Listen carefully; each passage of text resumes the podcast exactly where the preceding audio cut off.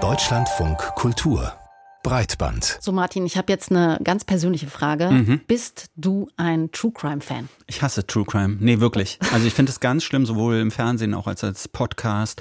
Ähm, ich finde diesen voyeuristischen Blick auf solche Verbrechen und, und solche wirklich, es geht ja dann auch immer darum, je schlimmer die Tat, je blutiger, desto besser praktisch ne, mhm. für den Podcast oder die Serie. Und ich finde es wirklich unerträglich, diese, dieses voyeuristische. Okay, also ich war schon einmal so total hooked. Das war bei diesem ähm, natürlich diesem super bekannten Podcast Serial, die erste Staffel. Da hat's mich echt erwischt und ich habe das auch wirklich irgendwie immer super pünktlich, wenn es rauskam, irgendwie dann auch gehört und war da total dran. Aber danach war es dann auch sofort wieder vorbei. Ich bin nicht hängen geblieben. Aber wir beide, also du mit deiner Totalablehnung und ich mit meinem einen einzigen ähm, ja, Ausflug, kann man so sagen, in dieses Genre, wir sind da eher die Ausnahme. Es gibt nämlich wirklich kaum ein Mediengenre, das gerade beliebter ist als True Crime. Mhm. Unendlich viele Podcasts, Serien, Kinofilme, Zeitschriften, Fernsehmagazine gehen diesen echten Verbrechen nach. Und der richtige Hype, der begann ja tatsächlich mit diesem US-Postcard Serial, nachdem es für dich ja dann schon wieder vorbei genau. war, Katja. Aber danach ging es eben für viele andere erst so richtig los mit den Verfilmungen. Zum Beispiel über Serienmörder wie Jeffrey Dahmer oder Frank Gust zum Beispiel. Da wurde das Genre richtig zum Massenphänomen. Ja, wobei man eigentlich sagen kann, auch so sowas wie Aktenzeichen XY ungelöst oder so, das kann man ja auch dazu rechnen. Und die Sendung, die gibt es ja schon ewig und hat da auch immer wirklich so ein ganz großes Publikum. Ne? Ja, war natürlich auch eine furchtbare Sendung oder ist eine, finde ich. Wir können aber festhalten, echte Kriminalgeschichten ziehen schon immer, heute mehr denn je. Und das macht sich auch auf TikTok bemerkbar. Da gibt es jetzt nämlich eine neue Spielart von True Crime. Ja, und die ist ziemlich creepy. Auf TikTok tauchen jetzt nämlich immer öfter so True Crime Videoclips auf, die von einer künstlichen Intelligenz Intelligenz kreiert wurden, bei der also die Opfer quasi von ihrer eigenen Mord, von ihrem eigenen Mord berichten. Und das hat sich Lydia Jacobi für uns angeschaut. Nicht gerne, muss man dazu sagen. My name is Junko Furuta. The biggest mistake that cost me my whole life was turning down a boy who likes me. Ein bildhübsches Mädchen mit kindlichen Zügen erzählt in mechanischem Ton, wie sie ermordet wurde. Das weich gezeichnete, von einer künstlichen Intelligenz generierte Gesicht soll das der japanischen Schülerin Junko Furuta sein, die in den 80er Jahren von mehreren Männern entführt, vergewaltigt, gefoltert und getötet wurde. Das TikTok-Video lässt kein Detail ihrer mehrwöchigen Torturen aus und es ist nur eines von vielen KI-generierten True Crime-Clips. Meine Oma steckte mich lebend in den Ofen, bis ich starb. Ich bin Marina Sabatier und dies ist meine Geschichte. Sarah Sterz ist Informatikerin und Philosophin und lehrt an der Universität des Saarlandes. Bei der Produktion solcher Videos wirkten verschiedene KI-Programme zusammen, erklärt sie. Der Text werde über Anwendungen wie JetGPT generiert, dann in Sprache übersetzt. Und dann gibt es wiederum noch Programme, die, mit denen man Porträts erstellen kann. Das sieht mir in den Fällen der Videos sehr nach Midjourney aus. Das ist eine KI, die macht Bilder gemäß einer Beschreibung in Textform. Also ich könnte sowas eingeben wie verwahrlostes Kind und dann kriege ich ein Bild von einem verwahrlosten Kind.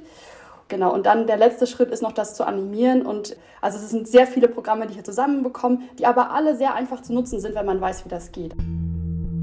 Die Folge? Die KI-generierten Videos entstehen in Massen. Auch auf YouTube sind die Clips zu finden. Häufig sprechen Mord- und Missbrauchsopfer aus der Ich-Perspektive, manchmal auch die Mörder. Ein sechs Jahre alter Junge aus den USA, den sein Vater zu Tode prügelte, ein chinesisches Model, deren Leiche zerstückelt wurde, der Österreicher Josef Fritzel, der seine Tochter 24 Jahre lang in einem Keller gefangen hielt. Johanna Bürsting ist Kognitions- und Medienwissenschaftlerin an der Hochschule Ruhr West und erforscht die psychologischen Effekte neuer Technologien. Sie sieht Unterschiede zwischen klassischen True Crime Formaten und den von einer künstlichen Intelligenz erzeugten Videos. Bei letzteren fehle vor allem die redaktionelle Sorgfalt.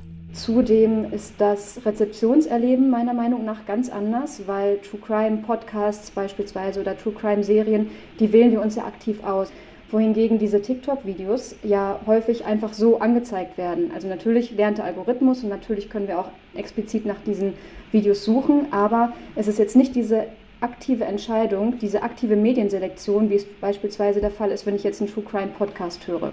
Die Accounts, die die Videos bei TikTok hochladen, heißen Geschichte lebt, Speak Again, True Crime Stories oder Story Inventory. Trotz der grausamen Erzählungen posten sie die Clips meistens ohne Altersbeschränkung oder Warnungen. Gerade TikTok ist ein Medium, was sehr, sehr beliebt und berühmt ist bei jungen Menschen. 14- ähm, bis 15-jährige Personen nutzen bis zu 75 Minuten pro Tag TikTok und das ist natürlich auch nochmal eine besondere Gefahr. Manche Videos wurden millionenfach aufgerufen, haben Hunderttausende Likes und Tausende Kommentare. Ein verstörender Trend, meint Simon Sahner. Er ist freier Literaturwissenschaftler und hat sich in Vorträgen und Aufsätzen mit dem Phänomen True Crime beschäftigt. Das Ganze funktioniert meines Erachtens vollständig über Emotionalisierung.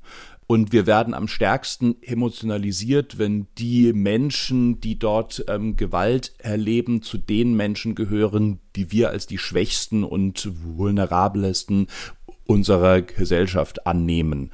Und hier sehen wir eben hauptsächlich Kinder und wenn die dann auch noch selbst ihre Geschichte erzählen, dann ist es quasi das höchste Maß an Emotionalisierung, was so ein Format wie True Crime schaffen kann. Für die realen Opfer und ihre Angehörigen sei das retraumatisierend, sagt Sahne.